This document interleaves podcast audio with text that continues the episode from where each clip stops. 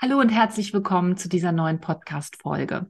Wir haben uns überlegt, dass wir euch in dieser Folge einfach mal ein bisschen teilhaben lassen wollen an ja ein paar persönlichen Geschichten, die wir erlebt haben und nicht irgendwelche Geschichten, denn wir könnt ihr euch vorstellen, wir haben mittlerweile viele Geschichten erlebt, aber ganz gezielt Geschichten dazu, wie wir selbst ähm, in unsere Zweitkarrieren gestartet sind. Und das Interessante daran, und da tauschen wir uns oft drüber aus, ist, dass es oft in irgendeiner Art und Weise eine Krisensituation erstmal geben muss, interessanterweise, um dann wirklich sich neu zu orientieren, vielleicht die angestammte Erstkarriere zu verlassen, um dann nochmal etwas ganz Neues zu beginnen, wonach das Herz wirklich, wirklich ruft. Und wir nennen das mittlerweile die Mid-Career Crisis. Und ja, da wollen wir einfach mal ein bisschen Einblick geben, ein bisschen plauschen, ganz ja. persönlich werden in dieser Folge. Die Mid-Career Crisis ist natürlich wirklich auch ein sehr weibliches Phänomen. Also ich bin sicher, es gibt auch sehr viele Herren, die das betrifft. Aber wir haben beobachtet, dass es mehrere biografische Punkte gibt, an denen ja so eine, so eine Krise ausgelöst wird. Das können natürlich die Geburt von Kindern sein oder das Verlassen der Kinder des Elternhauses. Also äh, das, das sind oftmals so, so biografische Punkte, an denen wir merken, ups, äh, soll es das jetzt schon gewesen sein? Manchmal ist es wie auch bei uns, dann äh, da, da hat es zum zweiten Mal sozusagen zugeschlagen, der, 50, gescheppert, der 50. Geburtstag. Mhm. Ähm, der, den als Krise zu bezeichnen, wäre sehr undankbar. Das tun wir auch gar nicht, aber er ist wie so eine Art Weckruf, er ist wie so eine Art Auslöser. Mhm. Und wir sagen heute, Danke. Vielen Dank an all diese Krisen, an all diese ja, Durststrecken, Wendepunkte, Wendepunkte ähm, Bauchplatscher, weil wir wissen, immer danach ist etwas Wunderbares passiert. Das ist übrigens äh, toll, weil wir dann heute solche etwas raueren Phasen, etwas ungemütlicheren Phasen viel freudiger begrüßen. Das ist der große Vorteil. Aber wir können uns noch an die Zeiten erinnern, oh ja. als wir die gar nicht freudig begrüßt haben, sondern dachten, was für eine Scheiße. Ja, wenn, wenn es um das Thema Krise geht ähm, und wir uns austauschen, dann ähm, fällt mir immer als erstes ein, eben die Mid-Career Crisis, die mich erwischt hat, so ungefähr zu Beginn meiner 30er Jahre. Also ich bin mit 29 zum ersten Mal Mutter geworden und ähm, habe auch das erste Jahr mit unserem ältesten Sohn zu Hause verbracht und dann ging eine sehr eigenartige Phase los, in der sozusagen das, was man an mütterlichen oder auch an familiären Verpflichtungen zu schultern hatte, sich irgendwie vertragen musste mit dem beruflichen ähm, Anliegen, das man hat, mit dem Wunsch, auch als Frau, obwohl man Mutter geworden ist, weiterzuwachsen, nochmal Neues zu erleben. Und das ist nicht so einfach gewesen. Also ich habe jedenfalls diese Phase als äh, sehr kompliziert irgendwie erlebt. Auf der einen Seite wirklich die ganzen Termine immer wieder ähm, auszubalancieren, dafür zu sorgen, dass es äh, dem Kind, der Familie gut geht und auf der anderen Seite aber auch immer wieder weiter die eigene Frau stehen zu müssen und auch zu wollen ähm, um weiterhin wirklich ein vollwertiges Mitglied auch der arbeitenden mhm. Bevölkerung mhm. natürlich zu sein. Und es war schwierig, weil ähm, ich würde sagen, hier kollidierte vielleicht auch erstmals so ein Bild, was ich früher immer gehabt hatte.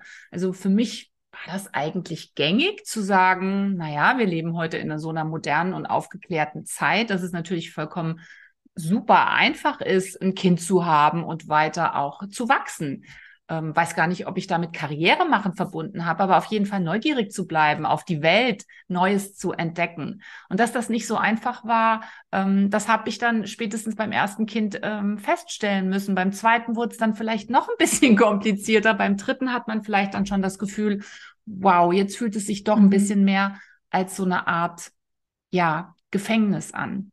Und gleichzeitig habe ich zum Beispiel erlebt, und vielleicht kennst du das auch, dass die Zeit, die man hat, die definitiv weniger geworden ist, also zumindest die Zeit, die man so gefühlt zur freien Verfügung und Disposition hat, dass man da noch genauer hinguckt, wie möchte ich eigentlich diese Zeit verbringen? Was ist mir wirklich wichtig im Leben? Worin sehe ich auch für mich ähm, ja, als Frau, als Mutter, als Seele, die hier das Leben nun mal erleben möchte, einen wirklichen Sinn. Und ja, diese Krisenzeit hat bei mir auch dazu gebracht, dass ich gemerkt habe, es hat ziemlich lange bei mir gedauert, das war nicht einfach so ein Erweckungsmoment, wo ich gedacht habe, oh, jetzt ist mir klar, warum ich so unzufrieden bin. Leider nicht, ne? Liegt doch auf der Hand. Nee, das war wirklich zunächst mal ein ja sehr wirres und ungeordnetes Feststellen. Irgendwie läuft mein Leben nicht mehr so, wie ich mir das vorgestellt habe. Ähm, keine gute Möglichkeit zu sortieren, keine guten Anhaltspunkte dazu. Was bleibt? was darf gehen? Wer bin ich eigentlich wirklich? Ich glaube, das ist, gilt vielleicht auch für Mütter nochmal im Besonderen, dass man irgendwann das Gefühl hat, ähm, eine neue Rolle überhaupt erst zu finden und nochmal für sich zu klären, wer bin ich denn jetzt eigentlich wirklich? Also was von meiner Essenz nehme ich sozusagen in diese neue Lebensphase mit? Werde ich das leben können? Mhm. Was kommt neu dazu? Dann kommt oft auch noch dazu, dass man sich ja auch innerhalb vielleicht der Familie und der Partnerschaft neu organisieren muss. Also wer übernimmt jetzt welchen Part eigentlich? Und das alles, das war so eine Phase, in der ich mich teilweise wirklich sehr ja, verwirrt gefühlt habe, teilweise auch traurig gefühlt habe, ohne wirklich zu begreifen und zu wissen, warum ich traurig bin, was übrigens auch nicht einfach ist, weil nach außen hin betrachtet hätte alles wunderbar sein sollen und können. Ne, ein gesundes Kind zu haben oder auch mehrere gesunde Kinder zu haben, wie meine Oma immer gesagt hat, ist per se schon ein Gottesgeschenk. Ähm, und das bedeutet ja ganz oft, sei dankbar dafür. Beschwer dich nicht. Beschwer dich nicht. Mehr, mehr ist jetzt erstmal an der Stelle vielleicht auch gar nicht drin und vielleicht auch nicht lauter, dass du an dieser Stelle als Mutter nochmal nach mehr fragst oder auch die Frage nur dir selbst stellst. Und wenn ich das so im Rückblick betrachte, hat mich das zum einen in meinem damaligen Job in der IT-Branche in so eine Art Bore-out geführt. Also ich habe dann irgendwann das Gefühl gehabt, dass die Tätigkeit, die ich dort tue, die ich lange, lange Jahre übrigens sehr gerne gemacht habe, ähm, dass ich nicht mehr wachsen kann danach und dass es im wahrsten Sinne des Wortes für mich und auch für meine Seele langweilig geworden ist. Also und die Seele hat da wahrscheinlich gesessen und hat sich gedacht, oh, langweilig. Wann passiert denn hier mal wieder was? Wann wird sie denn mal wieder herausgefordert? Wann entdeckt sie denn mal wieder Neues? Wann muss sie mal aus ihrer Komfortzone dieses alten Jobs mal wieder raus und darf sich mal wieder neu ausprobieren? Und so ein Bore-out, ich weiß nicht, wer von euch das kennt, fühlt sich tatsächlich an wie eine sehr starke Stimmungseintrübung, vielleicht sogar wie eine Art Depression. Und an diesem Punkt erstmal zu sein und zu spüren, so kann es jetzt nicht weitergehen, ist auf der einen Seite zwar total schmerzhaft, weil man spürt, so kann es eben nicht mhm. weitergehen. Also in irgendeiner Art und Weise kam auch bei mir immer wieder dieses Gefühl, ich muss mich von etwas verabschieden, mhm. ohne 100 Prozent zu wissen, von was verabschiede ich mich denn jetzt eigentlich, weil ich nämlich auch gleichzeitig nicht wusste, wohin möchte ich denn eigentlich? Also so dieses Niemandsland. Ne, diese Phase, wo du weißt, das eine trägt nicht mehr, aber du auch keine Klarheit dazu hast, was wird dann in Zukunft tragen? Was wird mich ausmachen? Wer bin ich eigentlich? Und mit welchen Stärken, mit welchen Talenten gehe ich denn jetzt mhm. eigentlich vorwärts in diese neue Phase? Zwischen Baum und Borke, ne? Zwischen Baum und Borke fühlt sich unglaublich unangenehm an und war für mich eine sehr, ja, schon auch traurige Phase. Mhm. Ähm, Kann ich bezeugen. Kannst du bezeugen, ne? Ich weiß, dass, ähm, dass du mir oft ähm, kleine Notizen geschickt hast, kleine Aufmunterungen, ob das jetzt ein Buch war, ne, mhm. wo du mhm. gesagt hast, Mensch, guck, guck doch da mal rein, da sind interessante Ideen drin. Guck mal, wie hilflos ich war. Ja, nein, gar nicht, oder gar nicht hilflos. Ich fand das immer ganz toll. Oder auch ähm, ich kann mich daran erinnern, das habe ich nämlich immer noch in einem Schuhkarton zu Hause, habe ich hier letztens äh, gestöbert und habe ein paar deiner deiner Briefchen gefunden, so, so, so kleine Notizen, die sie mir äh, dankenswerterweise geschickt hat, die Nicole, wo dann auch drin stand, ne, dieses berühmte Zitat oder Wortspiel, das ihr auch kennt, das ähm, das chinesische Zeichen für Krise und Neuanfang äh, oder Chance, mhm. Krise und Chance, glaube ich, so heißt es, ähm, fast das gleiche ist. Und auf einer sehr tiefen, äh, vielleicht auch sogar sehr alten Ebene wusste ich auch, dass du recht hast, ähm, nur sich dann nicht helfen zu können und sich vielleicht auch nicht das würde ich im Rückblick sagen, war ein Fehler, nicht helfen zu lassen, sondern selbst diesen Anspruch zu haben, ich muss das doch selbst für mich klären. Das war unheimlich schwierig. Ich kann mich dran erinnern und vielleicht kennst du das auch, die du gerade zuhörst, dass ich so Listen angefertigt habe. Ne? Mhm. Ne? Weil, um, ich wollte Ordnung herstellen. Ja, ne? was geht, was bleibt. Ähm, wer bin ich überhaupt und wenn ja, wie viele? Mhm. Und ähm, ich kann mich daran erinnern, dass tatsächlich in einer meiner schwärzesten Stunden, ich habe das so in Erinnerung, dass wir telefoniert haben. Mhm. Und in diesem Telefonat, Nicole, hast du mir erzählt, du hättest gerade gesprochen, glaube ich, oder hattest dich getroffen, das weiß ich nicht mehr so genau, mit alten Bekannten aus Bingen, aus Binger ah, ich weiß, ja, ich weiß auch, was du hinaus willst, ja. Und mhm. es war ein Paar, ne, ein mhm, Ehepaar, mhm, oder ist auch mhm, heute noch ein mhm. Ehepaar. Und die waren, befanden sich gerade auf Weltreise und irgendwie hattest du telefoniert mit denen ähm, oder hast sie getroffen oder, oder irgendwas, bei Heimaturlaub, ja. auf dem Heimaturlaub oder so. Ja. Und die, die Frau, Stimmt. die Dame hatte dir erzählt, dass sie gerade ein Buch liest. Das wäre so ein zwölf Wochen Programm, habe ich abgespeichert ähm, in der man wieder so ein bisschen zu sich findet und ich sag mal so die Kunst des Lebens wieder entdeckt. Und ich kann mich dran erinnern, dass etwas in mir, als du das gesagt hast und von diesem Buch berichtet hast, da sind bei mir zum ersten Mal ah. noch nicht so riesige Lampen angegangen, aber auf jeden Fall ging da ähm, Hoffnung auf Das Rettung. war wie so ein Signal, das ich aufgefangen mhm. habe und mein Sender hat zurückgefunkt und hat in mir gefunkt, hol dir dieses Buch. Und das Buch heißt Der Weg des Künstlers. Und ich habe dann auf den Klappentext geguckt und habe dann gesehen, dass es tatsächlich eigentlich für Künstler, also Autoren, äh, Kreative, vor allen Dingen ne? für mhm. Kreative geschrieben wurde. Aber ich habe von Anfang an gedacht, nee, nee, nee, nee, nee, ich werde das für mich uminterpretieren. Es wird eben für mich nicht unbedingt darum gehen, wieder mich von der Muse küssen zu lassen und kreativer zu werden, sondern dass es eben nicht für der Weg des Künstlers ist, sondern der Weg des Lebenskünstlers. Das heißt, ich habe dann angefangen, vor jedes Wort, wenn da irgendwie Kunst stand oder Künstler stand, habe ich Lebenskünstler mhm. hingeschrieben und habe einfach gedacht, okay, dieses zwölf Wochen Programm, das mache ich jetzt für mich.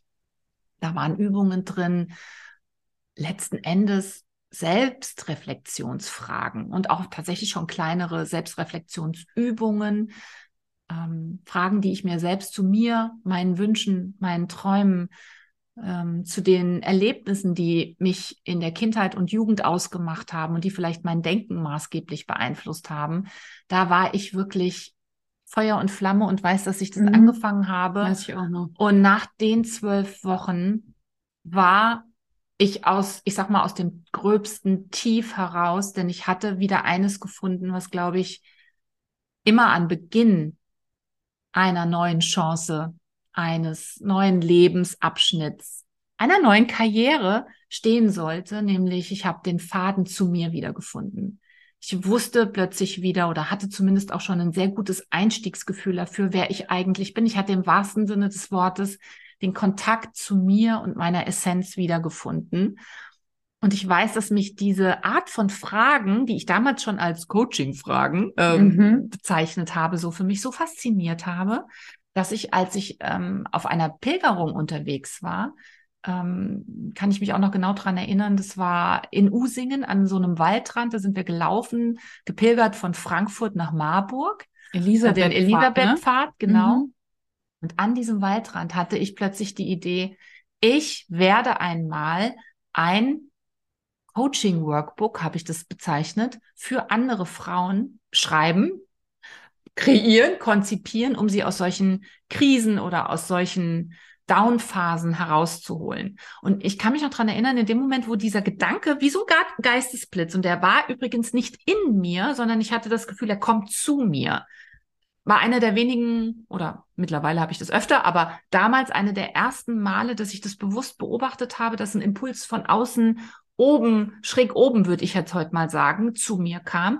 Und ich habe so innerlich ein bisschen gelacht, weil ich gedacht habe, du, jetzt bist du gerade mal so ein kleines bisschen aus dieser Falle raus, ein kleines bisschen über den Berg und schon willst du selbst ein Buch dazu schreiben. Und es war lang, lang, bevor wir dann wirklich mein bestes Jahr angefangen haben. Ja. Es war sicher 2012? acht Jahre, nee, nee, nee, nee, viel früher. 2007, 2000, also der, der Julius war ganz klein. Mhm. Der Julius war, glaube ich, ein Jahr oder so, als ich auf dieser Pilgerung war. Und ähm, ja, 2007 wird das gewesen ja, sein. Also das war noch mal weit vorher, bevor wir dann mhm. letzten Endes genau das auch gemacht haben, ne? Ja. Und das war so faszinierend. Und was ich noch dazu sagen möchte, ist, dass was das dann eben auch der Hinweis für mich war, boah, das fasziniert mich so, diese Coaching-Fragen, dass ich die erste Coaching-Ausbildung gemacht habe. Und von dort nahm dann alles, was man mit einer Zweitkarriere, ne, einem Herzbusiness bezeichnen kann, für mich zumindest sein, ja, sein Neuanfang. Ja, und jetzt stellt euch mal vor, diese Krise hätte nicht stattgefunden. So, sie hätte sofort äh, ihren, ihre Mutterrolle gefunden, hätte äh, da gar keine Probleme gehabt, hätte das sofort für sich integriert. Äh, der Job wäre super aufregend gewesen in, ja. und äh, vereinbar mit, mit den Jungs hätte das alles nicht stattgefunden. Das ist doch verrückt manchmal, verrückt. ne? Ja. Und man kann sich, glaube ich, bei dir gar nicht vorstellen, wie runtergeborselt du warst. Ich war ja wirklich mhm. Zeitzeugin sozusagen. Und äh, das, was du jetzt genannt hast, der, die Kontakt mit der eigenen Essenz, geht euch das auch so, wenn ihr jetzt zuhört, dass ihr so denkt, warum verliert man die überhaupt? Die ist doch da, die, die verschwindet doch nicht. Aber das zu beobachten bei sich selbst, bei anderen, eben dann bei der, bei der engen Freundin, ist ja verrückt, ne? Das ist so, wie, kann, wie, wie, wie konnte das passieren? Mhm. Wie, konnten, wie konnte man sowas Wichtiges wie die Anbindung an die eigene Essenz eigentlich unterbrechen? Welcher Bagger hat sozusagen diese Leitung da äh, ja. durchtrennt? Und äh, ja, das passiert tatsächlich. Das kann passieren im Eifer des Mutterwerdens, im Eifer von anderen ja, vielleicht Schicksalsschlägen im, im Eifer von Identitätsfindung, äh, ja, ne, würde ich ja, das heute auch natürlich nennen. Also es ist tatsächlich, ähm, es gibt glaube ich, auch mittlerweile, denke ich, dass so Abschnitte, mm, die dazu da sind, dass man einen neuen Teil, nicht neu hört sich jetzt blöd an, einen weiteren Teil seiner eigenen wahren Identität entdeckt. Mhm. Und ich glaube, dafür sind solche Krisen ganz oft da, dass ja. man auch wirklich spürt, körperlich, die Zeit für eine alte Identität, für ein altes mm, Lebenskonstrukt vielleicht auch ist abgelaufen. Und ja, dann sich wirklich mutig und hoffnungsvoll an das Kreieren dieses neuen Lebensabschnitts zu machen. Ähm, das würde ich mir natürlich wünschen, damit nicht so viele Frauen durch dieses tiefe, tiefe Tal gehen mhm. müssen, durch das ich durchgegangen bin, das auch wirklich viele Jahre gedauert hat, sondern dass man einfach schneller dahin kommt, schneller das neue Bild wiederzufinden, schneller zu seiner Essenz zu finden, und ich kann nur sagen, dass das so viel Spaß macht. Und ich bin dir immer noch von Herzen dankbar für die Zeiten damals, für die Aufmunterung, alles, was du versucht hast. ganz ganz ja, aber hilflos, natürlich hilflos. Aber es ist, weil ich habe ja so Susanne kennengelernt als äh, 19-Jährige, junge Frau und ähm, strahlend. The sky is the limit, kein Problem. Wo, äh, wo steht das Klavier? Und das ist schon auch bitter, dann zu sehen, wie eine junge Mutter ähm, durch diese Identitätskrise auch kleiner wird. Also du warst ja, äh, äh wenn du die Treppe hochkamst, mhm. regelrecht gebückt, muss man sagen, ja. körperlich, ja. Äh, wahrnehmbar. Und ich habe auch Strahlen diese Treppe, weg, ne? Ich habe diese Treppe auch als sehr mühsam empfunden. Mhm. Jedes Mal, wenn oder immer erster wenn ich Stock gekommen bin, ne? ist der erste Stock. Witzigerweise, ihr Lieben, aber das ist nur eine Randnotiz, ist heute in exakt dieser Wohnung, wo ich mich immer die Treppe hochgeschleppt habe, ähm, unser Uplift-Büro, ja, also Zufall. wo wir mit unserer Mannschaft sitzen mhm. und eben wunderbare Frauen bei ihrer, ja, meistens Zweitkarriere begleiten dürfen.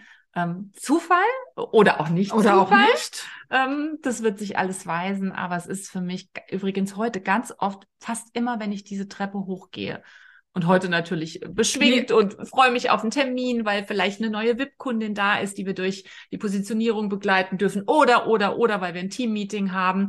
Also heute gehe ich natürlich total gerne da hoch, aber ich bin auch sehr dankbar und demütig ähm, für alles, was ich in dieser Phase, wo das nicht der Fall war, mhm. erlebt habe, gelernt habe und bin nicht nur dir dankbar, sondern bin letzten Endes auch mir dankbar, auch meiner Familie natürlich total dankbar, dass sie ja, in dieser Phase trotzdem immer an meiner Seite geblieben ist und ähm, ich durch diese Phase zu mir und zu einer noch stärkeren, gewachseneren. noch gewachseneren, noch grandioseren Essenz meiner selbst zurückfinden durfte. Und das ist was ganz Tolles, was ich, oder was wir ja auch ja.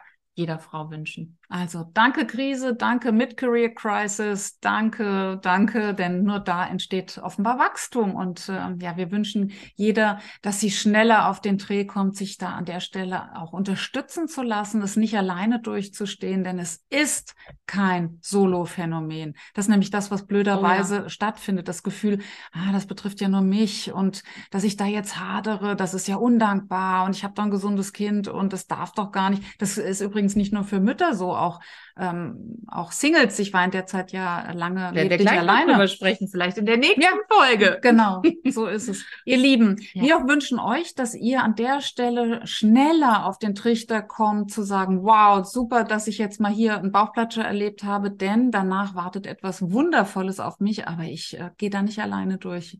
Ich suche mir eine Wachstumsgemeinschaft und werde mich auf jeden Fall dort unterstützen lassen. Das wünschen wir dir von ganzem, ganzem Herzen.